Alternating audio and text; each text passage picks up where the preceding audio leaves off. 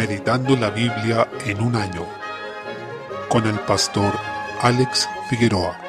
Día 16, mes 10. Jeremías capítulo 28. Desde el versículo 1 se presenta el falso profeta llamado Hananías, hijo de Asur, quien predicó en el tiempo de Sedequías, rey de Judá, quien sería el último en reinar sobre el trono de David. Este falso profetizó en el sentido contrario a lo que estaba diciendo Jeremías, quien había recibido una orden del Señor de hacerse un yugo y ponerlo sobre él, y además enviar yugos a distintos reyes de otras naciones, para así hablar de que Nabucodonosor dominaría sobre ese territorio y que todas esas naciones estarían bajo su yugo, y esto por orden del Señor. Pero Hananías quebró el yugo del cuello de Jeremías, y dijo que en dos años este pueblo estaría libre del dominio de Nabucodonosor. Sin embargo, desde el versículo 5 se puede apreciar que Jeremías no se dedicó a pelear con Ananías confrontándolo personalmente, pero sí le dejó claro que si él era realmente un profeta del Señor, entonces su palabra se tenía que cumplir. Versículo 6. Vemos que la respuesta del Señor fue terrible para este falso profeta Hananías, porque él había roto un yugo de madera que estaba en el cuello de Jeremías, pero en realidad terminaría sufriendo un yugo de hierro, versículo 13, porque todas las naciones de esa zona estarían sometidas inquebrantablemente a Nabucodonosor mientras el Señor lo dispusiera así, versículo 14. Desde el versículo 15, Hananías, por haber dicho que estaba hablando palabra de Dios sin haber recibido realmente esa palabra, ni haber sido enviado por Dios, fue juzgado por el Señor y fue muerto en el mismo año en que entregó su falsa profecía, versículo 17. En esto vemos que la diferencia entre la verdadera y la falsa profecía es la misma diferencia entre la vida y la muerte, y que quienes se entregan a proclamar y profetizar falsedades se exponen a la muerte, y en realidad revelan que su corazón está muerto, porque para que alguien llegue a decir que el Señor le ha hablado, siendo que en realidad no lo ha hecho, quiere decir que esa persona debe tener un corazón completamente en tinieblas, en la más densa oscuridad y rebelión. Capítulo 29. Desde el versículo 1 el profeta Jeremías mandó una carta a los cautivos. Esta se escribió en algún momento entre la segunda ola de cautivos que fueron llevados a Babilonia y la destrucción final de la ciudad, es decir, son los últimos años previos a la destrucción de Jerusalén. Dirige una carta a los cautivos que el Señor hizo transportar, lo que nos habla de la soberanía de Dios sobre el juicio a este pueblo. Desde el versículo 5 el Señor los mandó a edificar casas, a habitarlas, a plantar huertos, a casarse y engendrar hijos, incluso a casar los hijos que tengan y procurar la paz de la ciudad donde habían sido transportados. Versículo 7. Todas estas cosas eran de largo aliento, para el largo plazo. Por tanto, con todo esto les estaba diciendo que ellos iban a estar mucho tiempo cautivos, que era distinto a lo que les estaban profetizando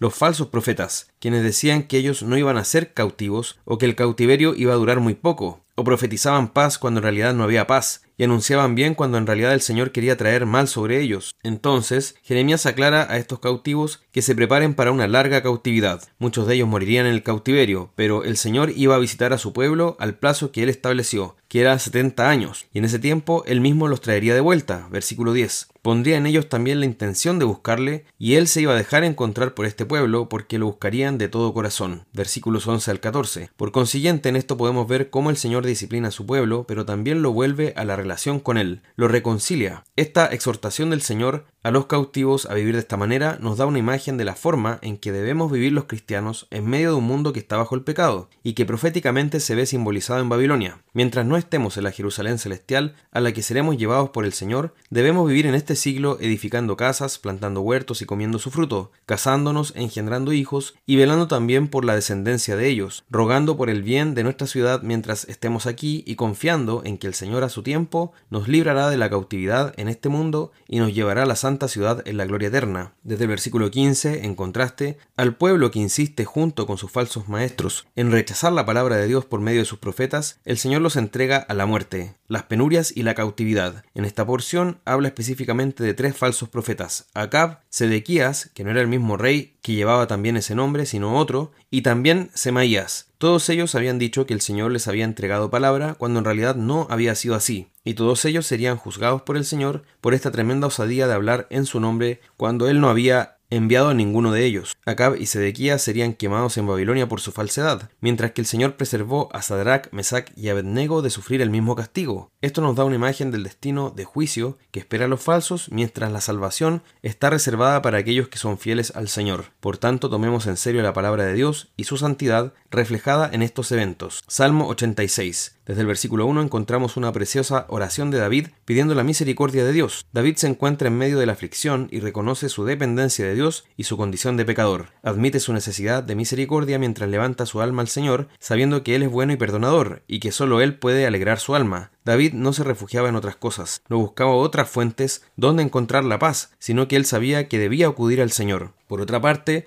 notemos la actitud de David, porque a ti clamo todo el día, versículo 3. Podemos decir lo mismo que este rey. En 1 Tesalonicenses 5:17 dice orad sin cesar. Eso implica que vamos a tener un tiempo apartado para la oración, pero también existirá un clamor constante en nuestros pensamientos durante todo el día. Por tanto, debemos procurar pedir a Dios que nos ayude a que nuestros pensamientos sean constantes oraciones a Él. Se dirige al Señor como un Dios que escucha, grande misericordia para todos los que le invocan, versículo 5. Lo presenta como un Dios que está atento a la voz de sus ruegos, versículo 6, y que responde en el día de la angustia, versículo 7. Desde el versículo 8 David luego exalta a Dios en su grandeza y majestad, en sus grandes obras, sabiendo que es incomparable e inigualable, un Dios que será adorado por todas las naciones, que gobierna sobre toda la tierra y cuyo reino ninguna nación podrá desconocer, pues toda nación se rendirá ante él. Versículo 9. Este es un Dios grande, hacedor de maravillas, lento para la ira y grande en misericordia y verdad. En consecuencia debemos tener en cuenta que nos estamos acercando a un Dios majestuoso. Esto es fundamental cuando oramos. En ocasiones nuestras oraciones se vuelven solamente una lista de peticiones, algo así como un pliego de demandas, pero debemos meditar quién es el Dios a quien oramos. Por eso también la oración que Jesús enseña a sus discípulos inicia diciendo, Padre nuestro que estás en los cielos, santificado sea tu nombre. Mateo 6, 9. Es decir, nuestra oración debe reflejar que entendemos que estamos ante un Dios que merece ser exaltado por sus atributos, virtudes y excelencias, y para eso obviamente debemos conocer quién es Dios y cómo Él se presenta en su palabra. Desde el versículo 11, David, delante de Dios, se muestra enseñable y humilde. Dice, Enséñame, oh Jehová, tu camino, caminaré yo en tu verdad. Esto quiere decir que debemos estar dispuestos a ser corregidos por la palabra. No debemos dar por hecho que lo que hacemos está bien. De hecho, la actitud de muchos es ir a la Biblia, pero con la única intención de que la Biblia confirme o apoye lo que ellos ya quieren hacer. Es como que terminan encontrando en las escrituras un pretexto para hacer lo que quieren, en vez de dejar que la palabra de Dios les diga qué hacer y que la voluntad propia se someta a ella. Esta disposición de aprender es para terminar en adoración y alabanza al Señor. Desde el versículo 14, por último, notemos cómo contrasta el Señor con el mundo incrédulo y perverso que nos rodea. Si miramos a nuestro alrededor, encontraremos oposición, persecución y rebelión, pero si miramos al Señor, encontraremos misericordia, bondad y consuelo. Todo esto lo tenemos únicamente por medio de Cristo, en quien se cumple salmo siendo llamado varón de dolores, Isaías 53.3, pues soportó la blasfemia y la persecución de los perversos y llevó nuestro castigo para que nosotros pudiéramos tener paz. Proverbios capítulo 25, versículo 17, nos habla de la necesidad de ser prudentes en cuanto a nuestras relaciones personales. La palabra de Dios involucra toda nuestra vida, se refiere a todo nuestro quehacer, hasta cosas tan cotidianas como nuestras relaciones vecinales. Debemos tener cuidado entonces de no ser hostigosos ni gravosos a nuestros vecinos o a nuestros familiares, no sea que nos volvamos indeseables ante la presencia de ellos. Además, tengamos cuidado de abusar de la confianza y de las relaciones que el Señor nos ha permitido tener. En lugar de eso, la palabra nos llama a buscar la prudencia y la sabiduría en estas cosas. Primera epístola del apóstol Pablo a Timoteo. Esta carta fue escrita por el apóstol Pablo según se reconoce de forma unánime. Se estima que lo hizo posterior a su liberación de la primera vez que estuvo preso en Roma por dos años, después de los acontecimientos que se relatan en el libro de Hechos. Este escrito fue para el final de los días del apóstol. De hecho, según de Timoteo, se estima que fue la última carta de Pablo. Escribe así a Timoteo, que era un pastor en la iglesia de Éfeso, quien fue puesto allí por el apóstol Pablo. Él era un pastor más joven que el apóstol, que probablemente estaba lidiando con timidez y con cierto temor en su ministerio, debido a la oposición y a la misma carga que éste implicaba, que era bastante fuerte. Fue criado en la escritura por su madre y su abuela. Además, según lo que dice Hechos capítulo 16, tenía una posición acomodada en la sociedad. Por otra parte, vemos que Timoteo fue un converso de Pablo por la forma en que el apóstol se dirige a él. Pablo le escribe a Timoteo para que contienda por la fe cristiana, por la sana doctrina y para que establezca la iglesia de Cristo conforme a las instrucciones que le da el apóstol. Se aprecia que Timoteo debió luchar con falsas doctrinas, principalmente de los judaizantes y aquellos que eran los antepasados, la primera versión de los gnósticos, que hablaban contra el cuerpo y contra la resurrección física de los muertos. Entonces, en medio de esto, Timoteo debía ejercer su ministerio con fidelidad, valentía y esfuerzo, a pesar de que se veía tentado el temor, la cobardía y la timidez.